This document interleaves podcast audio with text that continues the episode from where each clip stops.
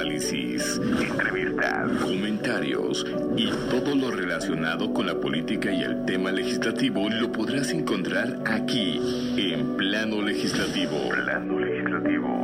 Con el picor, la chispa y dinámica del periodismo con René Acuña, Fernando Moctezuma y Marco Antonio García. Plano Legislativo. Comenzamos. Del Diablo y Fernando Moctezuma Ojeda, a quienes doy la bienvenida. Un servidor, eh, por cuestiones ajenas totalmente a mi voluntad, estaré participando intermitentemente, así como el próximo lunes y martes respectivamente, pero los saludo con mucho gusto, con todo mi corazón, su amigo de todas y de todos ustedes, René Acuña. Muy buenos días, compañeros. Lara lo explica todo. Muy buenas tardes, feliz Viernes Santo, amigos. Juan Carlos, René, Marco, Fernando. Espero que estén ahorita todo tranquilo, todo en calma, a diferencia del acontecer nacional. Vamos a darle ahorita. Vamos a darle. Bueno, Juan Carlos Baños, Juan Charlie. René, muy buenas tardes. Fernando, Marco, Lara y por supuesto a la gente que nos escucha. Muchas, muchas gracias por su preferencia. Días, buenas tardes ya, abogado del diablo. Hoy tienes todo el programa para conducir y a quién vas a defender, hipócrita. Primero a toda nuestra audiencia porque nos está haciendo el favor de escucharnos en todas las estaciones de Grupo Radio Mar en 95.1 del Valle de México, 94.9 en Soto La Marina, 99.9 en Paniagua, 94.3 en Naranjos, 87.9 en San Fernando, también en AM en el 841 de Radio y Televisión de Zacatecas y también en televisión en el canal 31 de Río Grande. Muchísimas gracias por acompañarnos aún en Viernes Santo.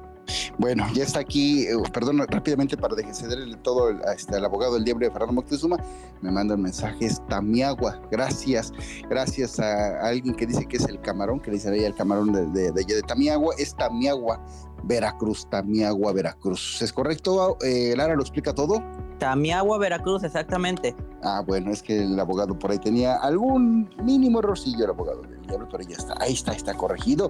Y bueno, los dejo en la conducción de Fernando Moctezuma Muy buenas tardes, te agradezco muchísimo, querido René Acuña. Me da muchísimo gusto saludarles, amigos del panel, pero sobre todo a las, a las, amigas y los amigos de la audiencia que nos hacen favor de acompañarnos, incluso en Viernes Santo. Espero que, que estén muy, muy bien. Cuiden el agua mañana, el sábado de Gloria, por favor. Y pues ya comenzamos. Estábamos viendo, eh, pues, lo más eh, recientemente. Bueno, primero quiero saber quiero saber cómo, cómo, cómo están, qué, qué han, qué han eh, vi, visto eh, con, con, relación a todo este embrollo.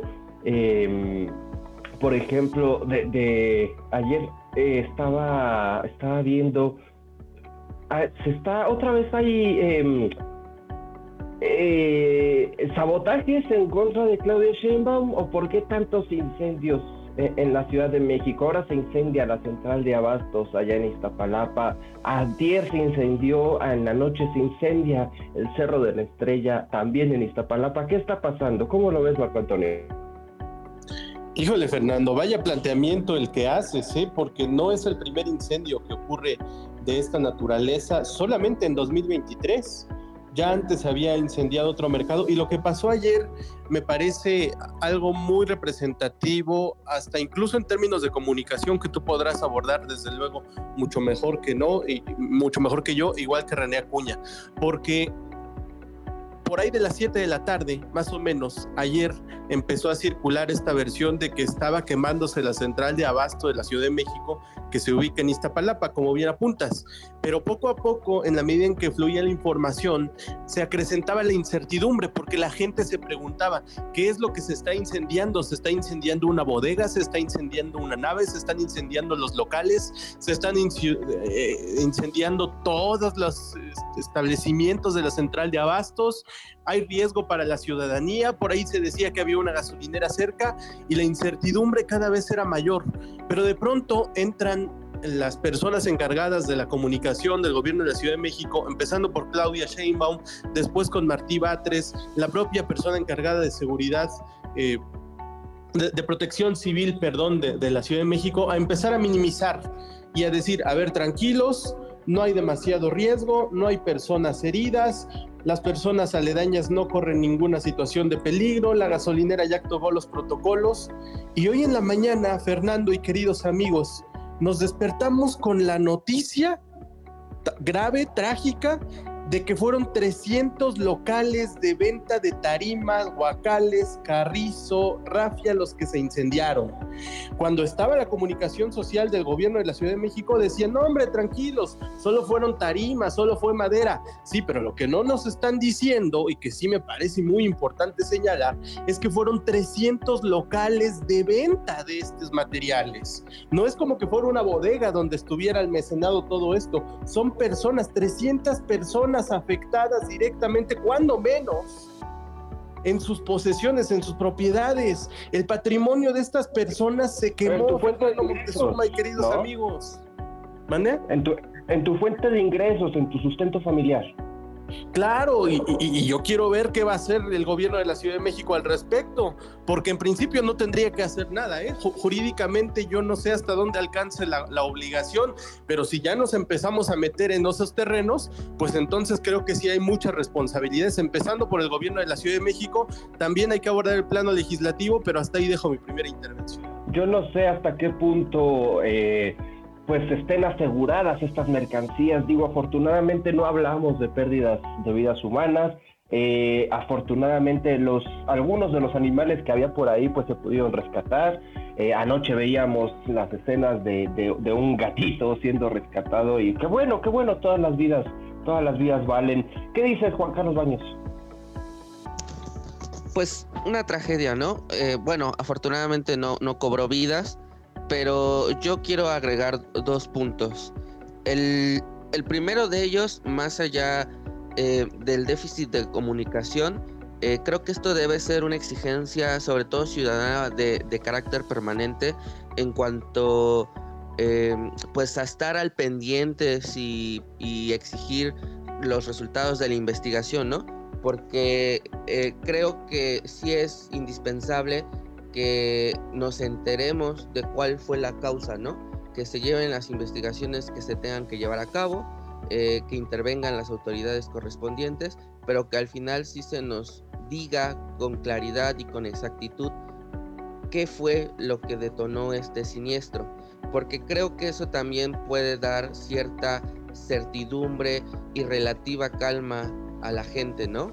Eh, por un lado. Y por otro lado, eh, sí, caray, el, déficit de comunicación del gobierno de la Ciudad de México fue, lamentable, pero es que creo que, y, eso hay que cuestionarnos también, que ya estamos entrando eh, en esta lógica, sobre todo a raíz de los incidentes del metro, que cualquier, um, pues, no, lo sé, cualquier acontecer de, este carácter eh, puede verse desde el gobierno como una imagen eh, a su gestión, una mala imagen a su gestión, ¿no?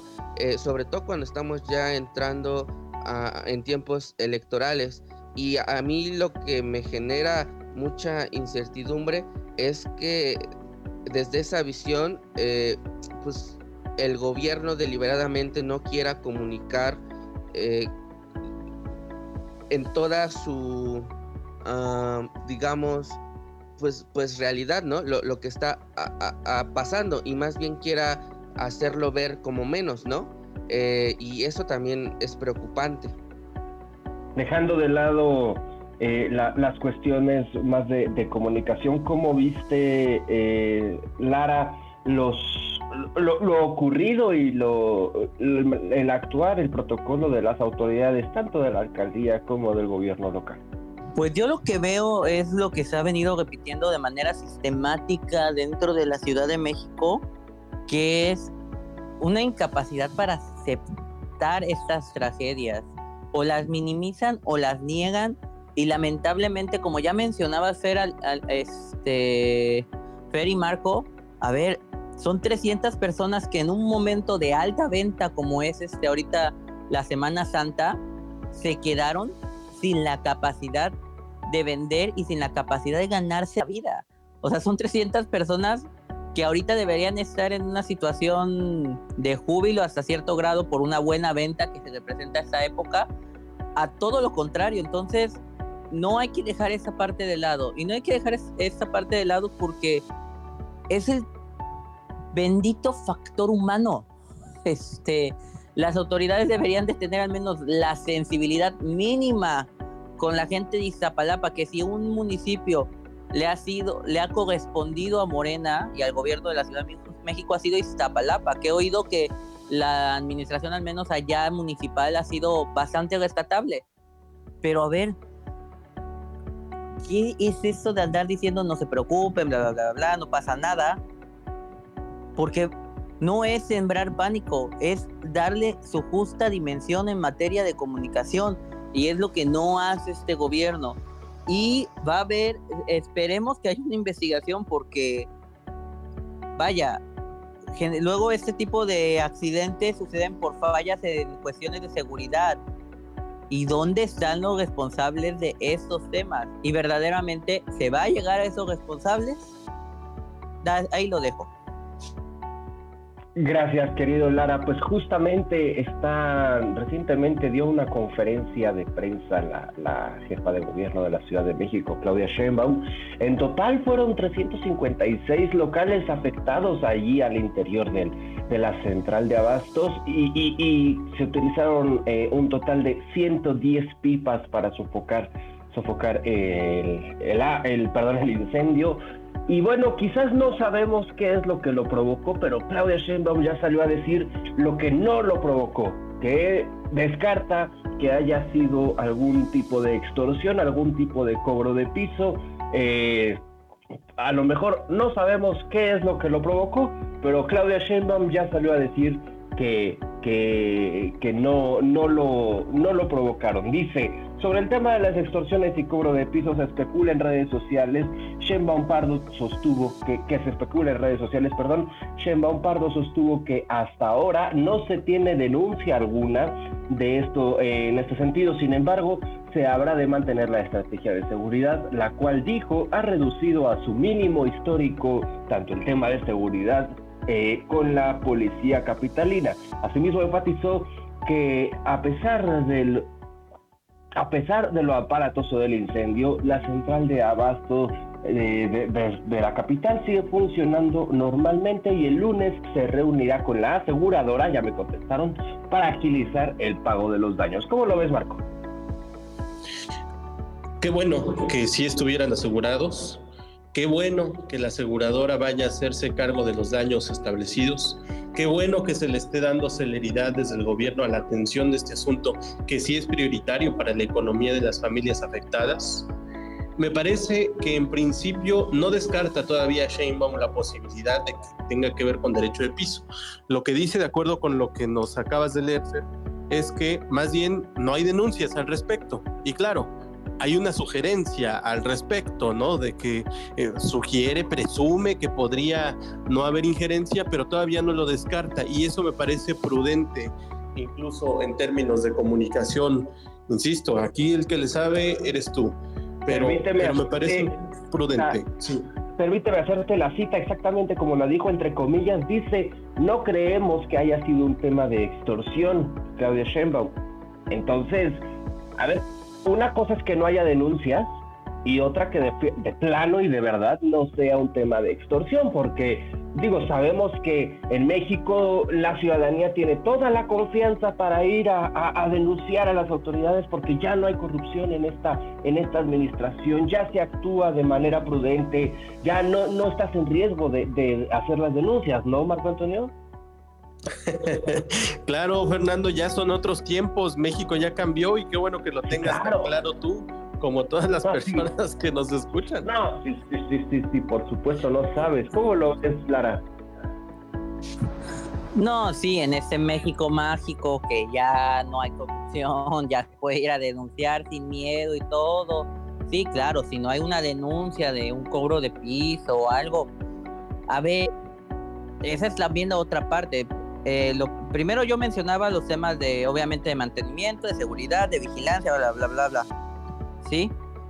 Donde hay una responsabilidad mucho más directa de quien administra. la central de Bastos.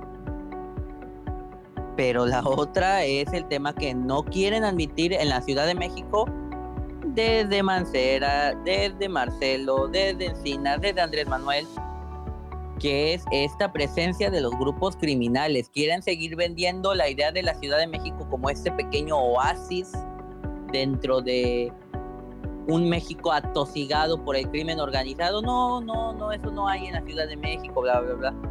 Entre más nieguen la realidad y la posibilidad de ello, más difícil va a ser encontrar una cura para esta situación. Y entiendo, son ya, ya desde hace tiempo son tiempos electorales en la Ciudad de México. Y esto obviamente se va a politizar y los que digan que no se, que no se debe politizar están hasta cierto grado pecando de ilusos, por no decir otra cosa. Entonces, ¿qué seguro, qué seguro es denunciar en México, verdad? Por eso no tenemos tantos índices de, feminicidios, violaciones, extorsiones. No, no, no, porque en México es súper seguro denunciar y súper seguro que las fiscalías van a hacer acorde las cosas. Sí, sí, sí, y no te van a echar de cabeza con los, con los grupos criminales. Vamos a ver qué es lo que dijo eh, eh, eh Ursúa Venegas, el titular de la, de la Secretaría de Protección Civil. ¿Qué, qué, qué, qué dijo anoche? A ver si me ayudan en cabina, por favor. Buenas noches a todos y a todas.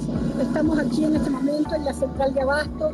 Estamos atendiendo juntos y en conjunto con todos los servicios de emergencia un incendio que se inició a las 7 de la tarde.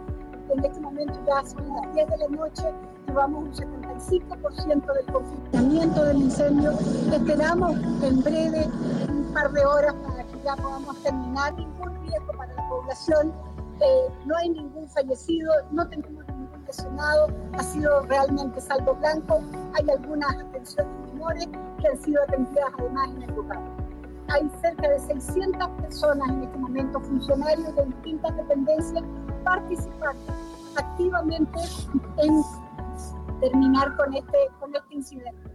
Fueron alrededor de 5.000 metros dentro de un área de 13.000 que han sido afectadas en forma total. Y trataremos, lo posible, que sea lo más pronto posible el término del. Bueno, a ver, qué bueno, de verdad celebro que efectivamente no se hayan reportado víctimas, eh, víctimas humanas al interior de este incendio, pero ¿tú crees, Juan Carlos Baños, que podemos confiar en esto cada vez que nos dicen no hay riesgo para la población, cuando ya hemos visto que nos lo han dicho en otras ocasiones y efectivamente sí había riesgo para la población. Es que por eso yo insisto en el tema de que se nos anuncie con claridad eh, después de las investigaciones, pues cuál fue la causa del incendio, Fer. Porque fíjate, eh, si escuché bien, son 13 mil eh, los metros, ¿no? Cuadrados y de eso se incendió más de un tercio, ¿no? 5 mil y, pues hay que ver por qué, ya que eso nos va a dar muchas luces, sobre todo para prevención eh, en un futuro. Eh, no sé si en una de esas eh, es más probable en esa zona o en una de esas también hubo suerte, ¿no? Porque al parecer solo fueron locales donde estaban este tipo de, de, material, ¿no? Tarimas, cajas, etcétera. Pero si la agarra en otra parte, eh, y, también en otro horario, ¿no? Aquí fue en la noche, a lo mejor ya en la noche hay menos, hay menos gente, pero si la agarra en plena hora de venta, entonces todo eso creo que podría resolverse con una pues, investigación y comunicación de los resultados de manera clara, ¿no? Eh, déjame defender tantito no a la jefa de gobierno, pues, sino a lo que comunicó. Cuando ya hay una, no, hay en el trabajo a Marco Antonio García. no, no, no, es que creo que creo que e, este, este tipo de, acontecimientos sí amerita un poco la exactitud, Fer. Eh, declara la certidumbre de, de todo eh, el, proceso, no, no, solo de lo que ocurrió, sino de lo que va a venir después, ¿no? Eh, por ejemplo, el fortalecimiento de protocolos, la, vigilancia, ¿no? De las autoridades en esas zonas, no, no sé, varias cosas que se me ocurren. Pero lo que ella dice en lo que nos citaste es, no creemos que, ¿no? que sea causa del cobro de piso. Es decir, yo concuerdo con Marco que no lo descarta, simplemente es menos probable, ¿no? Creen que probabilísticamente es otra cosa, pero no lo descartan. Veremos, veremos al final qué es lo que nos comunican. Eh, sin embargo, pues sí no hay que quitar ese del renglón y, y hay que decir que, híjole, es que la violencia ya está todo lo que da en el país, ¿no?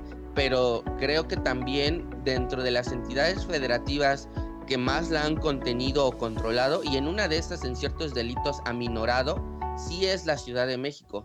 Y por supuesto, esto eh, responde a varios factores, ¿no? Por ejemplo, el Producto Interno Bruto de la Ciudad de México, la tecnología con la que cuenta, ¿no? No es lo mismo lo que hemos desarrollado en cuestión urbanística, de cámaras aquí, pues que en, en, en entidades como Guerrero, ¿no? Por ejemplo.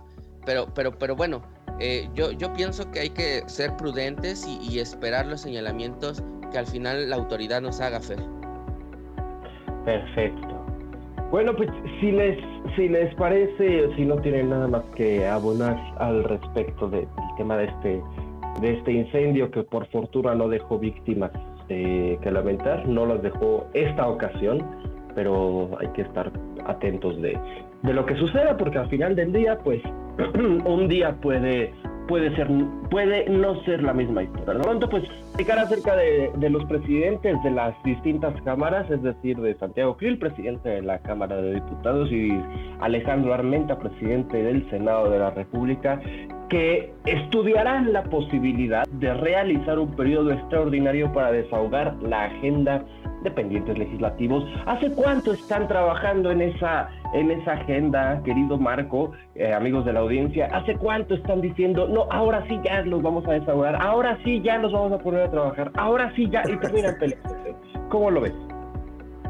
Al menos desde enero, ¿no? Todavía no se reanudaba, bueno, todavía no empezaba el periodo ordinario el primero de febrero, y ya estaban con este tipo de avisos de que iban a sentarse a elaborar una agenda conjunta y que esa agenda conjunta la iban a abordar en la Cámara de Diputados y en el Senado, y que incluso iban a involucrar a los coordinadores parlamentarios de las fuerzas mayoritarias para poder sacar los pendientes, porque ya había incluso un, un listado de minutas pendientes en ambas cámaras simplemente para desahogar el trámite legislativo y estamos exactamente en el mismo lugar. Hay una cosa que sí me llama la atención de este señalamiento que hace Armenta de que podrían evaluar un periodo extraordinario y es justamente ese.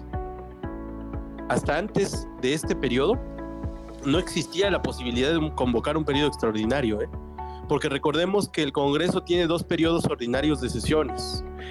A cuando acaba este mes, cuando acaba abril, entramos en algo que se llama un periodo de comisión permanente, que es que aquí, como ocurre en plano legislativo, unas personas se quedan haciendo guardia mientras las otras se van a realizar otras actividades. Entonces, en esas guardias... aquí trabajamos. Aquí estamos, aquí estamos en nuestra comisión permanente de plano legislativo. Y, y en esta comisión permanente antes de este señalamiento no existía la posibilidad de que se convocara a un periodo extraordinario, porque la conformación de la comisión simplemente no lo permitía. Pero si recuerdan lo que empezamos a esbozar como posibilidades, Osorio Chong amenazó, porque al final no lo hizo, cuando amenazó con irse al grupo parlamentario del PRI, decíamos que un movimiento de esta naturaleza podría abrir la posibilidad de que cambiara la integración de la comisión permanente y que eventualmente se pudiera convocar a un periodo extraordinario. Todavía no sabemos qué va a pasar con Osorio Chong.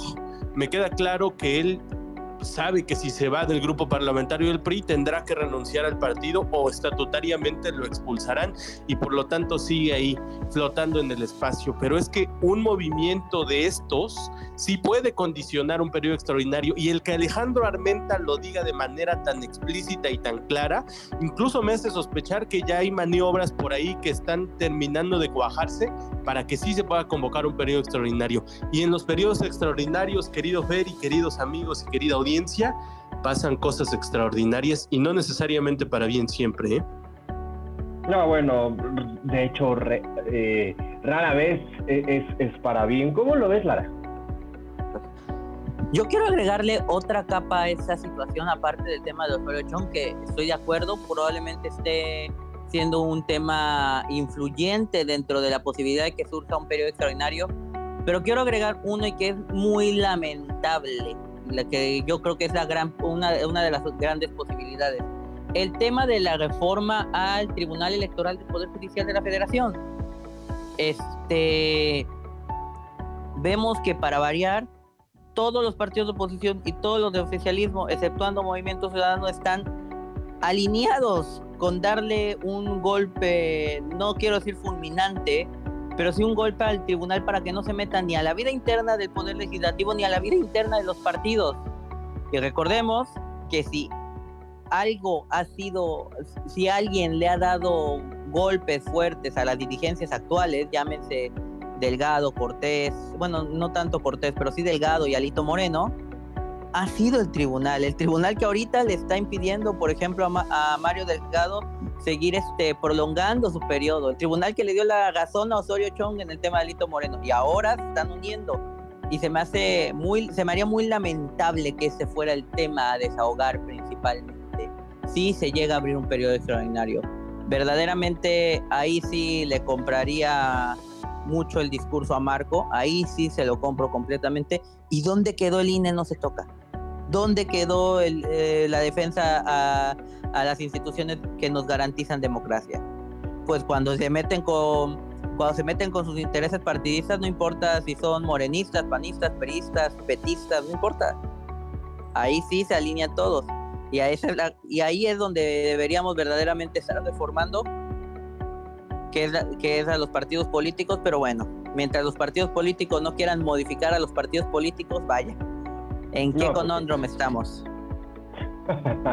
a ver, eh, Juan Carlos Baños, me surge una duda que creo yo es bastante interesante. Que, a ver, ya habían venido cantando este tema de, de que se iban a reunir, de hecho lo anunciaron con bombos y platillos como algo sin precedentes, como algo histórico, el hecho de que iban a, a reunirse y compartir agenda y hacer una agenda bicameral y bueno, eh, había una gran celebración en este sentido para desahogar eh, los pendientes legislativos. Luego se pelean los presidentes de las cámaras eh, y que salen de pleito por decir eh, lo menos. Y, y, ahora sí, entonces ahí viene el lobo, ¿no, Juan Carlos? Bueno, es que una cosa es el discurso y otra cosa son los hechos, ¿no? Recordarán ustedes una cosa llamada el Pacto por México, ¿no? En donde eh, fue una, mm, una reunión entre los dirigentes de los partidos de aquel momento principales para llevar a cabo una serie de reformas, ¿no? Esa se anunció aún más con bombos y platillos. Hubo quienes desde todas las trincheras celebraron, ¿no? Y era el triunfo de la política es decir, el que dentro del Congreso se llegaran acuerdos para impulsar una agenda eh, de carácter nacional con grandes reformas, pues era el triunfo sobre todo de la política. Eh, y, hubo otros que decían que, de eso no se trataba, que de lo que se trataba efectivamente era de llegar a acuerdos, pero también eh, que esos acuerdos desembocaran agendas plurales, ¿no? No solo una, eh, digamos, una agenda común, sino agendas específicas de cada uno de los grupos parlamentarios, porque en el Congreso se manifiesta la pluralidad eh, en sentido al menos teórico de, de, pensamiento, ¿no? Entre otras cosas. Entonces, eh, hubo ahí un cierto debate. Yo lo que veo aquí es que ya nos olvidamos de esas dos posturas, ¿no? Es más una cosa práctica, porque no hay que olvidar que esto, mucho de lo que se va a desahogar no es, no son cosas más que ya se habían trabajado, por lo menos es lo que nos dicen o nos anunciaron desde enero, ¿no? Son minutas que ya estaban ahí y que ya nada más requieren llegar eh, al número de legisladores necesarios para pues, que se voten a favor. Entonces creo que es un sentido más pragmático que, o sea, no estamos hablando aquí de un gran triunfo de la política, no estamos hablando aquí de, de pesos y contrapesos, eh, de, impulsar agendas particulares, no, no, no, más bien es una cosa pragmática y creo que estamos en el peor de los mundos posibles porque ese pragmatismo pues responde a los intereses, ¿no? Y, justamente eh, yo, yo lo dije en su momento, o creo que lo hice, es si en la primera marcha en defensa contra el INE, Morena hubiera tenido junto con sus aliados eh, la mayoría suficiente para reformar por sí mismos la, la constitución, pues la reforma hubiera pasado, con todo y que hubiera marchado esa gente o el doble o el triple, ¿no?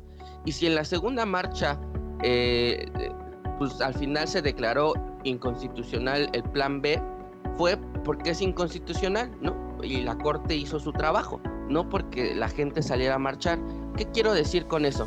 Que desafortunadamente tenemos que aceptar que estamos en este peor de los mundos posibles, en donde quienes todavía mandan, pues son los partidos políticos. ¿Y quién creen que tiene que, o sea, para, para debilitar a los partidos políticos, quién creen que lo debe de hacer? Los partidos políticos, ¿no? Creo que eso lo, apuntó, lo apuntó muy bien Lara. Dicho de otra forma, creo que nos entusiasmamos mucho con estas manifestaciones populares, que creo por otro lado sí son dignas de celebrar en ciertas cuestiones, pero no hay que cegarnos. Nos usaron, usaron a la ciudadanía para legitimar un montón de cosas, porque cuando de enfrentar a sus intereses se trata, ahí sí calladitos, ahí sí no convocan a marchas, ahí sí ni siquiera le dan difusión, ¿no?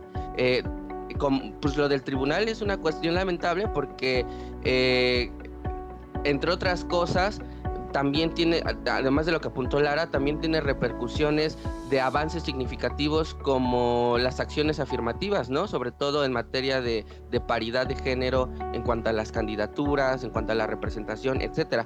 Entonces yo creo que otra vez hay que empezar a, desafortunadamente, a ver cómo es la cosa y ver que aquí el problema mayúsculo es que al final son los partidos quienes deciden y que en términos institucionales no tienen un contrapeso, ¿eh? al menos no en el Congreso.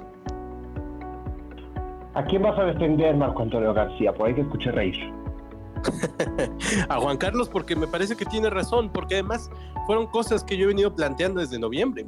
Desde la primera marcha yo dije y fui muy criticado por eso cuando dije aguas porque los partidos están usando a la ciudadanía, no al revés. En la segunda marcha dije aguas porque los partidos están usando a la ciudadanía, no al revés. Y ahora parece que cuando la ciudadanía quiere echar mano de los partidos, recibe una respuesta omisa. Es que ni siquiera hay respuesta. Es la total opacidad los, partidos ni siquiera se han esforzado en dar un mensaje claro y contundente a la ciudadanía para responder a sus inquietudes. Yo no he escuchado a Jesús Zambrano hablar al respecto, a Marco Cortés, a Alito Moreno. Lo que hicieron en algún momento para tratar de calmar las aguas fue posponer el tema, ¿no? A lo mejor buscando que se nos olvidara para votarlo en el momento en el que menos los esperáramos, porque eso hacen los partidos políticos desde siempre. Y esta vez no es diferente. Y es que entonces esta gran frustración que yo siento de que los partidos traten de verle la cara a la ciudadanía, parece que empieza a estar justificada por los hechos. A, mí verdaderamente me causa mucha frustración, mucha rabia e impotencia. No porque los partidos jueguen su juego, porque ellos siempre lo han hecho así, sino la impotencia viene de que estos liderazgos sociales, que son los encargados de fomentar la participación ciudadana, no se den cuenta de esto. Si, supieran las reglas del juego, si las entendieran y aún así decidieran jugarlas, órale, se las compro. Pero es que parece que no están entendiendo las reglas del juego y están comprando espejitos y al comprar esos espejitos hacen creer a la gente cosas que no son posibles, que no son reales. Y yo no culpo para nada a las personas que van genuinamente a apoyar este tipo de expresiones espontáneas. Es que ellas no tienen la culpa. La culpa la tienen los liderazgos. Porque además si empezamos a ver poco a poco quiénes son esos liderazgos, vamos a encontrar vínculos muy directos con los partidos políticos. Y, entonces, más allá de quiénes van a las marchas, más allá de si van los presidentes de los partidos o los senadores o los diputados, cuando empezamos a hacer un mapeo, vemos que están ligados estos liderazgos. Y, es que entonces tal vez lo que tendríamos que hacer como sociedad civil es empezar a pensar otro tipo de liderazgos, buscar otro tipo de personas que no tengan una afiliación directa con los partidos políticos, pero entonces nos enfrentamos a retos más complejos como las estructuras que no tenemos como sociedad. Es un trabajo arduo, complejo, pero empieza por reconocer quién es quién. ¿Qué dice Sergio Lara? ¿Quiénes tienen las mentiras? Como diría cierta conferencia de miércoles. Lamentablemente me encuentro completamente de acuerdo con Marco y lo digo lamentablemente por lo que representa para la situación política del país. Y ojo, a ver, creo que nadie pone en tela de juicio que estamos en uno de los periodos presidenciales más complejos y que más daño han hecho a las instituciones y a la vida pública del país, por no decir a otros temas más particulares donde podríamos dedicarle una semana entera y no acabamos de hablar del daño que se ha realizado en estos años. Pero por el otro lado, nos tocó una tormenta, le tocó a Andrés Manuel una tormenta perfecta, donde, y esto ustedes lo saben que yo he sido muy crítico de este partido, vaya, en este momento pareciera que de los cuatro partidos de oposición, el que tiene liderazgo, el líder partidista con la mayor visión es Dante Delgado y eso, eso es de terror, amigos, eso es de terror, verdaderamente. ¿Qué, qué partidos políticos son los que están verdaderamente enfrentando?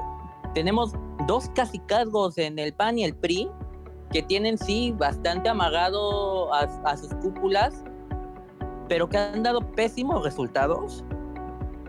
Y tenemos a un PRD perdido completamente, que ha sido incapaz de levantarse desde esos movimientos que le, pues, desde la formación de Morena, que lleva buscando levantarse desde ese momento y no ha podido. Entonces tenemos liderazgos del partido que no han estado a la altura de las circunstancias, y esa es la realidad no han estado a la altura de decir, es que no tengo la capacidad de esto, voy a ceder mi espacio porque en el país, porque la situación política, viven de la inacción y de la inanición en algunos sentidos, o de hacer el mínimo necesario. Entonces, vaya, o sea, no, es lamentable que al presidente le vaya tan bien en este tema. Es lamentable que tenga el presidente una oposición tan incapaz de articularse tan blanda, y habiendo sido alguien que ha defendido las marchas, tuvieron su, han tenido su rol, pero ahora sí es el momento de que si van a, si, si, se empieza a mover de nuevo este tema que está congelado por el momento del el Tribunal Electoral, ahí sí vendría mi momento de juicio, porque si no se alza una voz fuerte y clara frente a este claro atropello, ahí sí tendría que rendirme y darle completamente la razón al abogado del diablo ¿para qué carajos hicieron? Perfecto, pues también eh, aprovecho un par de, un, minuto rápidamente para invitar a toda nuestra audiencia a que participe en esta, en esta discusión, en este debate. Estamos en Twitter, estamos en redes sociales, arroba plano legislativo, arroba García Pérez bajo, arroba Lara bajo explícate, arroba Fermo Suma o estamos por supuesto pendientes a lo que a lo que nos quieran comentar. Y bueno justamente hace una semana el 29 de marzo eh, esta sociedad eh, eh, esta cuenta de sociedad civil que ha ganado bastante fuerza junto con Unidos y por México UNE etcétera bueno pues publicaron una carta dirigida precisamente a los tres dirigentes eh, nacionales de los, de los partidos de oposición, PRI, PAN, PRD, eh, es decir, Marco Cortés, Jesús Zambrano y Alejandro Moreno, en donde dice, tenemos conocimiento de que la Comisión de Puntos Constitucionales de la Cámara de, de Diputados discute un proyecto de reforma constitucional que preocupa a la ciudadanía, a organizaciones de la sociedad civil y estudiosos de la materia electoral. Se prevé una reforma que mina las facultades que hasta ahora tiene el Tribunal Electoral del Poder Judicial de la Federación en materia de derechos y paridad de género. Es necesario recordar que la ciudadanía ha rechazado cualquier intento de reforma electoral en vísperas, especialmente en vísperas del proceso electoral más grande de la historia y en pleno proceso electoral eh, en el Estado de México y Coahuila. Reiteramos, como lo hicimos con las formas con las reformas electorales enviadas por el Poder Ejecutivo Federal, que la discusión de cualquier reforma no debe darse sin tomar en cuenta la opinión de las y los expertos en la materia, las instituciones afectadas y las organizaciones de la sociedad civil. Llamamos a los grupos parlamentarios, dice este desplegado fechado el 29 de marzo, llamamos a los grupos parlamentarios a que atiendan la preocupación de la ciudadanía en relación a esta iniciativa de reforma constitucional y pospongan la discusión de dicho dictamen para después de las elecciones de 2024 bajo las condiciones democráticas que logren eh, que las diversas opiniones sean tomadas en cuenta. Aquí, eh, bueno, habría que hacer el matiz, el, apunte de que para las después de las elecciones de 2024, pues ya estaríamos en la sexagésima sexta legislatura, es decir, la legislatura actual ya habría concluido. ¿Cómo lo ves, Juan Carlos Baños? A ver, déjame darte tres consideraciones de por qué así mal y pronto pienso que los partidos políticos están actuando como están actuando. La primera, porque Morena al ser un partido reciente y bajo la lógica del cambio de régimen, lo, que privilegia va a ser sobre todo las lealtades, ¿no? Es uno de estos partidos que en todo momento está no solo vigilando, sino evaluando a cada uno de sus integrantes y aquellos que no se cuadren con, con la causa, porque la causa es la cuarta transformación hasta donde entiendo, pues son o, atacados o, relegados, ¿no? Hay varios ejemplos. Eh, por ejemplo, Gibran Ramírez, ¿no? Eh, entonces, en ese sentido, eh, el actuar de Morena como partido, pues va a ser el establecimiento de cúpulas sólidas o la búsqueda de cúpulas sólidas que lleven a cabo eso, ¿no? Y al interior del Congreso, pues es pasar, pasar las agendas que, que, que, que, diga el presidente y que le ayuden a ese cambio de régimen, a ese cambio institucional, ¿no? Eh, creo que el tribunal, pues eh, la reforma al tribunal creo que es un retroceso para la democracia en México, pero lo que sí es cierto es que fortalece a los partidos políticos, ¿no? y, Morena y los demás no van a decir que no. segunda consideración rápidamente, eh, creo que la llegada al poder de Andrés Manuel, la creación de Morena, también debilitó o, transformó en mayor o menor medida nuestro sistema de partidos, ¿no? Eh, sobre todo en el ámbito de las estructuras. Eh, el PRI es quizá el gran ejemplo en esto. El PRI lo que le hacía ganar, digo yo, pues era su disciplina y su estructura territorial. Eh, nunca fue un partido como con un líder carismático que aglutinara a las masas, ¿no? Todo, todas las multitudes que lograba movilizar, pues no era, no era por eso, sino por, por, la estructura. Eh, al perderla, ahorita lo que buscan es justamente desde la dirigencia un proyecto a más largo plazo en donde Alejandro Moreno esté eh, como convencido de que es el que va a lograr eh, revertir esta situación, pero necesita tiempo, ¿no? Y, en ese sentido, pues esta reforma la están exigiendo eh, como anillo al dedo, ¿no?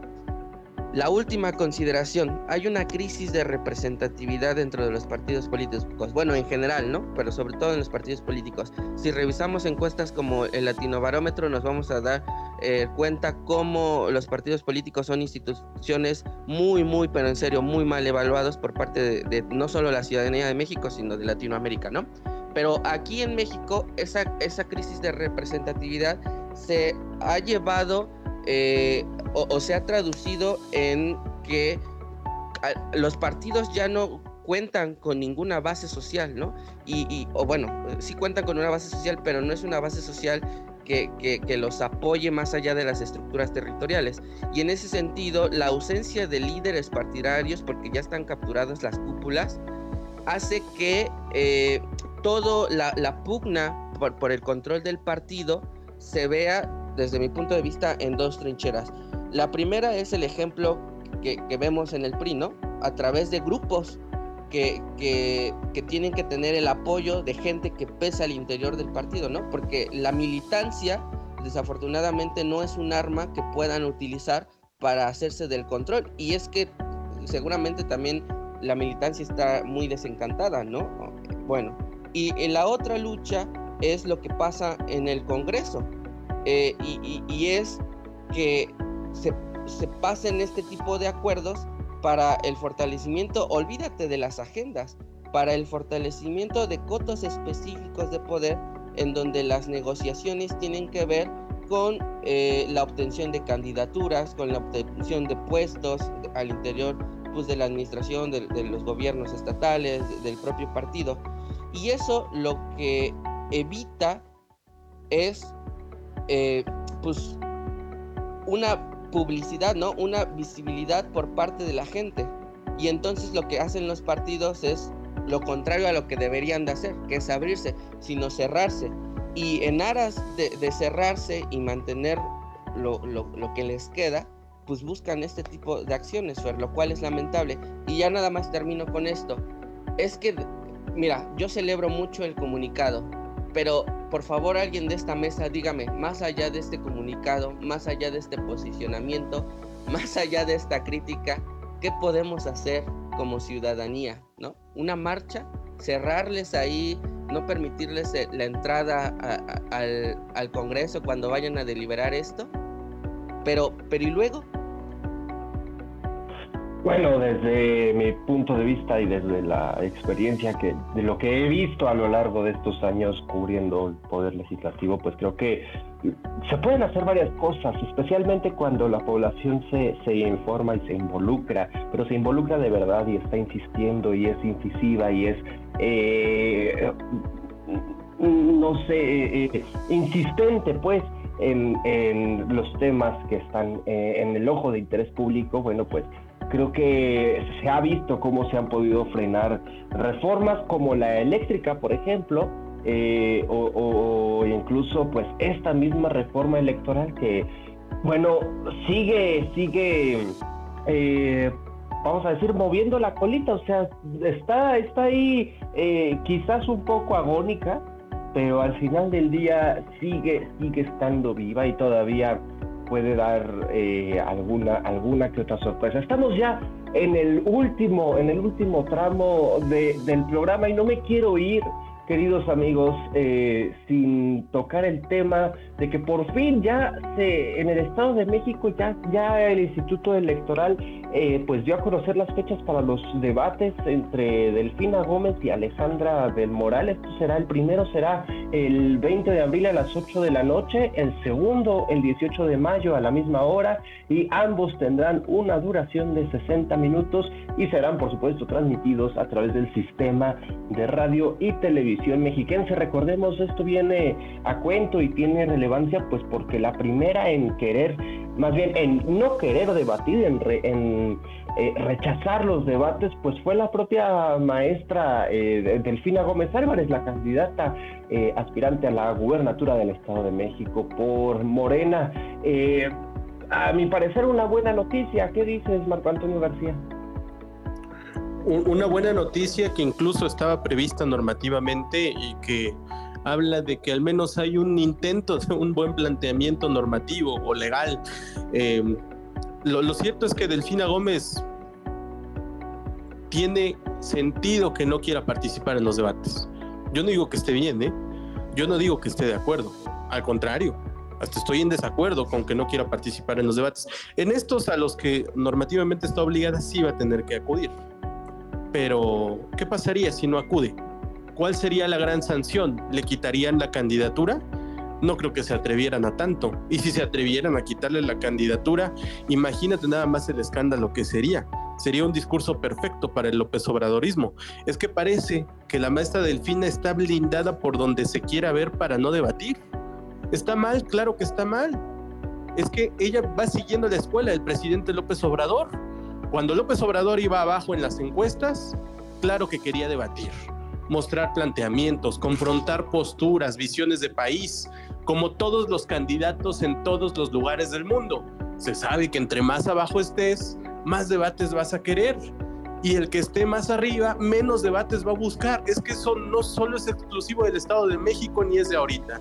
Pasa en todo el país, yo no sé si en todos los países del mundo, pero al menos en México sí, y desde hace muchísimos años el hecho de que el IEM esté haciendo esta convocatoria para que participen las candidatas y, si alguno más por ahí se cuela, porque hasta ahora creo que solamente tenemos dos candidatas para el Estado de México y aquí me podrás corregir tu Fer, este, independientemente de cuántas personas participen, no creo que vaya a ser un ejercicio trascendente. Pensemos en este supuesto. Pensemos que Delfina Gómez se presenta, Alejandra del Moral se presenta y Alejandra del Moral le gana abrumadoramente a Delfina Gómez en el debate. ¿Cuántos votos va a recuperar con eso? Porque creo que está apostándole mucho del Moral a los debates como para poder ganar votos, ¿eh? Y yo no sé si verdaderamente le va a funcionar esa estrategia. ¿Cuántos votos? ¿Cuántas personas van a ver el debate? Para empezar. ¿Cuántas personas van a ver las repeticiones? ¿Cuántas personas que vean las repeticiones van a notar una clara ganadora? ¿Y cuántas de esas personas que noten una clara ganadora van a inclinar el sentido de su voto por lo que alcancen a ver en dos debates de cuánto? ¿Una hora? ¿Dos horas? Es que eso no es suficiente. Una Está bien. 60 minutos, querido amigo, una duración de 60 minutos con los temas, con cuatro temas cada uno eh, elegidos al azar. Pues ya les gustó este, este método de insaculación, me parece. pues ahí está, un debate de una hora, otro debate de una hora. ¿Son suficientes para rescatar votos y ganar una elección? Yo no lo creo. Creo que si Alejandra del Moral quiere revertir los resultados que apuntan hasta ahora las encuestas, no tiene que pensar solo en el debate, sino empezar a posicionar sus temas desde otros ámbitos, desde otras trincheras y desde ahora, no esperarse a los debates. ¿Qué dices, Lara? En síntesis, porque ya estamos en los últimos minutos del programa. Pues muy de acuerdo con lo que menciona ahorita Marco, no le basta a Alejandra del Moral con solo los debates, tiene que hacer un buen trabajo territorial, tiene que hacer una buena campaña de contrastes, tiene que tener un buen equipo de confianza de su lado. Si no lo tiene, puede darle la gastrada que le quiera dar a Delfina Gómez en los debates, pero no le va a alcanzar. Ahora, yo siento, y como mencionaba Marco, claro que tiene lógica que Delfina Gómez no quiera ir, no solamente por el tema de la ventaja que lleva, sino porque verdaderamente, por lo que he visto de ella, sí es un peligro que se vaya a presentar al debate y tenga un momento bronco, ¿sí? De que vaya a decir que les van a mochar las manos. O sea, yo sí considero que eso es un riesgo real que el equipo de Delfina Gómez ha de estar ahorita pensando sobre el tema de los debates y midiendo qué tanto les conviene ir, porque también esa ausencia le puede ser muy contraproducente. Recordemos a López Obrador en 2006. Muchos posicionan ese como uno de los momentos cumbres donde Andrés vamos a ver cómo reacciona la, ciudad, la ciudadanía mexiquense y también hay que decirlo, México lamentablemente no tiene una buena historia de debates. Verdaderamente cuando decimos que uno de los mejores sigue siendo el primer debate con Diego Fernández de Ceballos, Ernesto Cedillo y Cuauhtémoc Cárdenas, cuando seguimos diciendo que es uno de los mejores, hablamos de lo poco que hemos avanzado en esta cultura de los debates políticos. Este, en la Ciudad de México, el Estado de México, yo sigo considerando que va a depender mucho de los indecisos, va a depender mucho de la capacidad de movilización de ambos grupos políticos, va a depender mucho de la cohesión entre ambos grupos políticos. Y aunque ahorita las cosas le favorezcan a la maestra Delfina, no sabemos si esas cosas vayan a llegar hasta el día de elección. ¿Cómo lo ves, Juan Carlos? Concuerdo en que esto, esta elección tiene muchas variables. Eh, por ejemplo, también el hecho de que es el PRI, ¿no? El que ha gobernado casi 100 años el, Estado. Eh, y que si el Estado está como está, pues es por el partido, ¿no? Pues es el único que ha estado. Y en, ese sentido creo que eso le juega mucho en contra a Alejandra eh, del Moral. Pero, pero bueno, más allá de esas variables, el debate solo es una. Déjenme ponerlo desde una perspectiva ciudadano, ciudadana. El cálculo político que el grupo de, de Delfina esté llevando a cabo para al final decidir si sí o si no va, no puede estar por encima, pero de ninguna manera por, uno, la normativa, ¿no? Porque estos debates están eh, eh, plasmados en la ley. Dos, por lo que significa o, por, o por el fundamento de que eso exista, que es pues el establecimiento de dos cosas. Básicamente es una incipiente cultura democrática y dos, el derecho que tiene la ciudadanía a ver de manera pública pues las propuestas y la discusión entre los candidatos. Entonces yo pienso que es, eh, si no va y, y no le afecta, va a ser una especie de termómetro de la calidad de cultura democrática que tenemos en el Estado de México, ¿no? Porque en un país medianamente democrático, el que una candidata o candidato no vaya a un debate, eh, pues para, en este caso, gobernador, es para que la gente no vote por, por alguien que no te está diciendo qué va a hacer, ¿no? Eh, más allá de los spots publicitarios y de la propaganda. Entonces, yo creo que la ciudadanía aquí sí debe exigir y si no, y si al final se decide no ir, pues sancionar, ¿no? Con, el voto, con la anulación o, qué sé yo, pero, pero que debe de haber una sanción. Exigir e involucrarse, ¿no, Juan Carlos? Sí, sí, lo que pasa es que a, mí yo no soy capaz de imaginarme cómo podremos eh, involucrarnos eh, en este caso específico eh, más allá de, nuestro voto, ¿no? Eh, tal vez manifestarnos y todo, pero al final, eh, en última instancia, lo peor que le puede pasar a Delfina es que le quiten la candidatura eh, y eso lo va a decidir el tribunal, ¿no? eso, eso lo deciden las autoridades electorales, no, no, no la ciudadanía, por muy organizada que estemos. Entonces, eh, creo, que, creo que el involucramiento aquí sí es meramente procedimental, es de castigo o, de premiación, ¿no? Según el juicio de cada quien, con lo que pasa en el debate.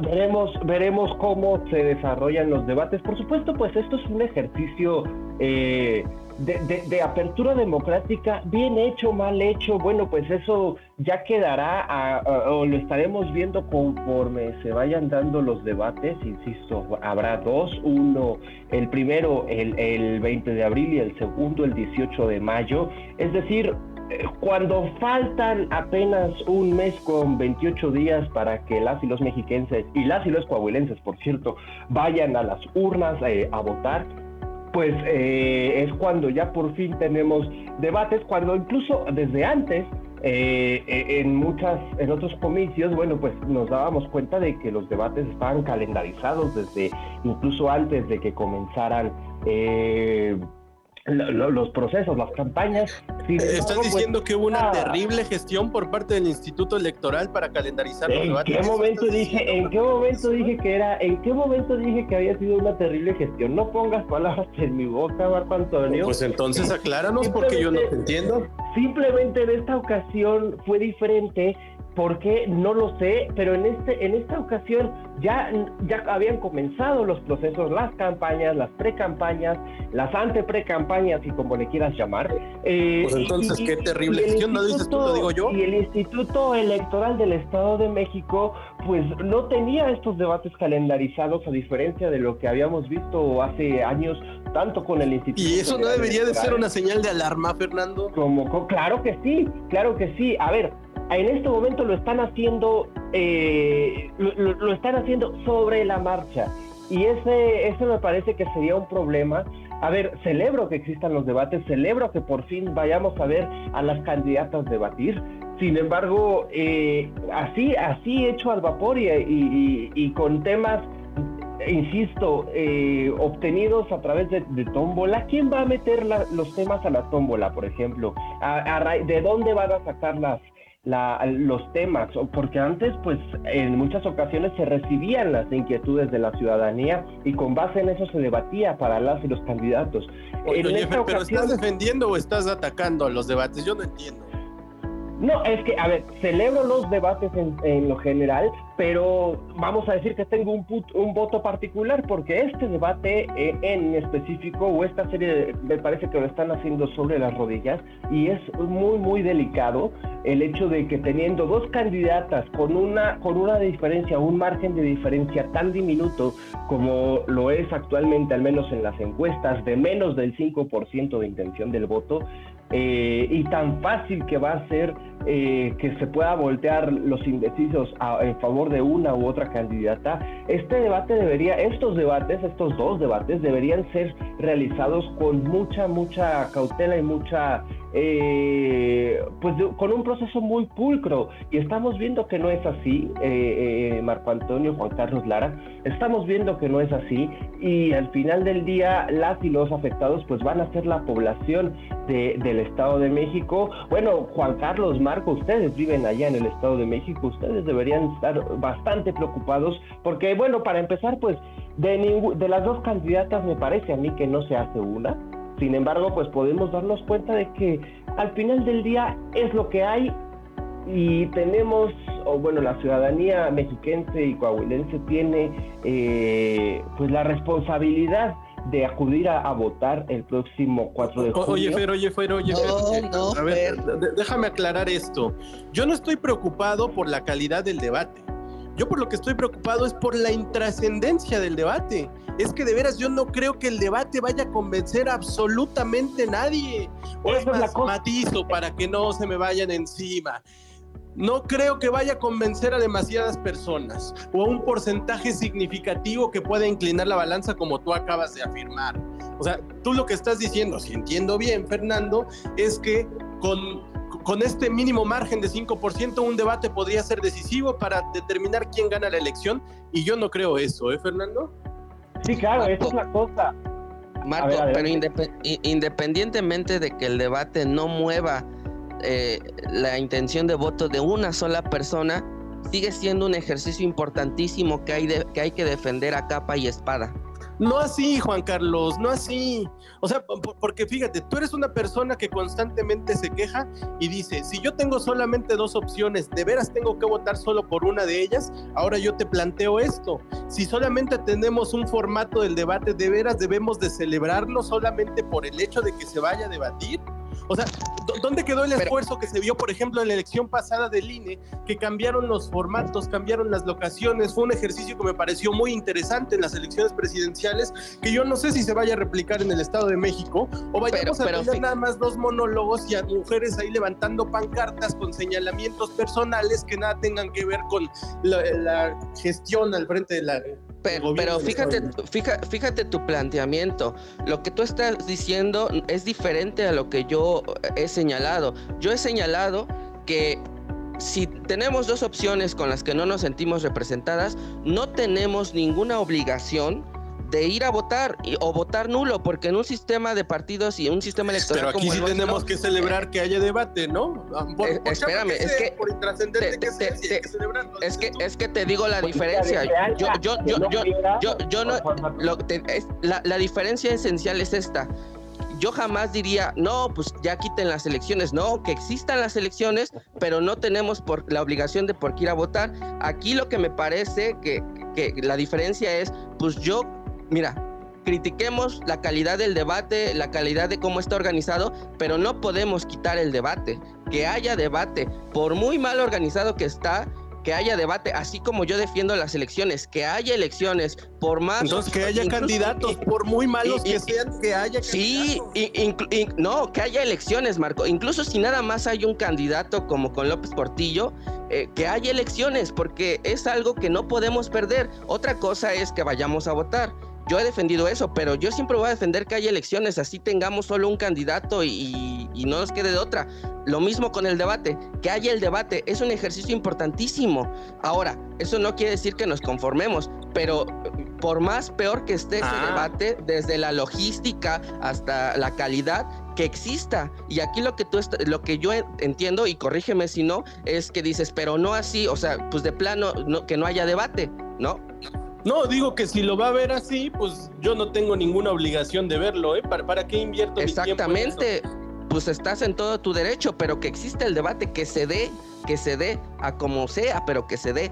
Y ojalá esto sea un tema pendiente que resolvamos, porque sí es importante. Perfecto. Bueno, pues tenemos un mes, perdón, me salió el gallo, un mes, mes y medio eh, para darnos cuenta de cómo eh, de cómo se va a votar, insisto, especialmente a nuestras amigas y amigos que nos hacen el favor de escucharnos allá en el Estado de México. Estamos, estamos llegando ya al final del, programa, de hecho ya nos pasamos un poco, pero eh, pues bueno, quiero, quiero agradecerles por supuesto a Lara, a Juan Carlos, a Marco y especialmente a René Acuña, titular de este espacio, bueno, por la confianza y por el favor de su atención a todas y todos ustedes. Vámonos, Lara. Pues miren, yo nada más una última idea que les quiero dejar. Soy veracruzano. Vean quién gobierna mi estado y de ahí pónganse a tomar decisiones para el Estado de México, para que vean que siempre puede estar mucho, bastante peor. Como lo mencionaba hace rato Fer Suma, me encuentran en arroba lara-explícate. Lara lo explica todo. Ahí nos estamos viendo y yo chance y por el mero morbo sí voy a ver el debate. Veamos qué sucede. Y recuerden, eh, no estamos obligados a votar por quien sea o, a no, o, o inclusive a ejercer el voto de alguna u otra forma. Podemos ir a anularlo, podemos no ir, podemos quedarnos dormidos el mero día de la elección. Pero eso no implica que todo lo anterior no, no haya que involucrarse. Yo sí estoy muy de acuerdo con Juan Carlos, que haya el debate. Y si está para el perro el debate, ahí ese es un momento clave para tomar decisión. Pero que tiene que haber debate, tiene que haber. Gracias, Lara. Vámonos, Juan Carlos. Muchísimas, muchísimas gracias a toda la gente que nos escuchó y que nos regaló en este Viernes Santo una hora y cacho de su tiempo. De verdad que gracias a ustedes este programa está creciendo. Que pasen un excelente fin de semana y les mando un fuerte, fuerte saludo a todos mis compañeros del panel. Muchas, muchas gracias. Muchas gracias. Vámonos, abogado del diablo. Vámonos, Fernando Moctezuma. En Twitter me encuentran como arroba García Pérez-bajo. Y como dijo Juan Carlos, muchísimas, muchísimas gracias. Hoy podían estar haciendo muchas otras cosas. Y el hecho de que nos acompañen en plano legislativo por el gusto de su atención, créanme que nos fortalece incluso anímicamente. Muchas gracias. Nos escuchamos el lunes. Y Fernando, se acabó la guardia.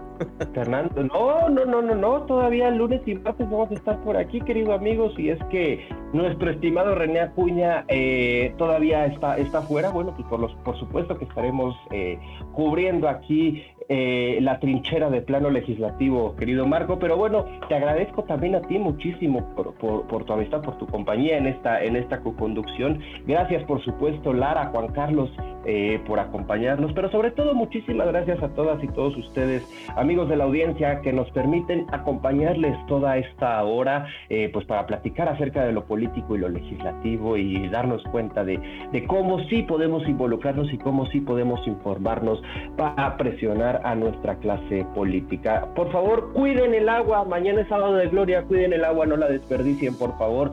Arroba o en todas las redes sociales. Yo les dejo un muy fuerte abrazo. Eh, y pues nada, nos escuchamos el lunes, por favor. Cuídense mucho. Pásenla bien. De esta manera llegamos a la parte final de esta emisión de Plano Legislativo. Nos escuchamos en nuestra próxima emisión.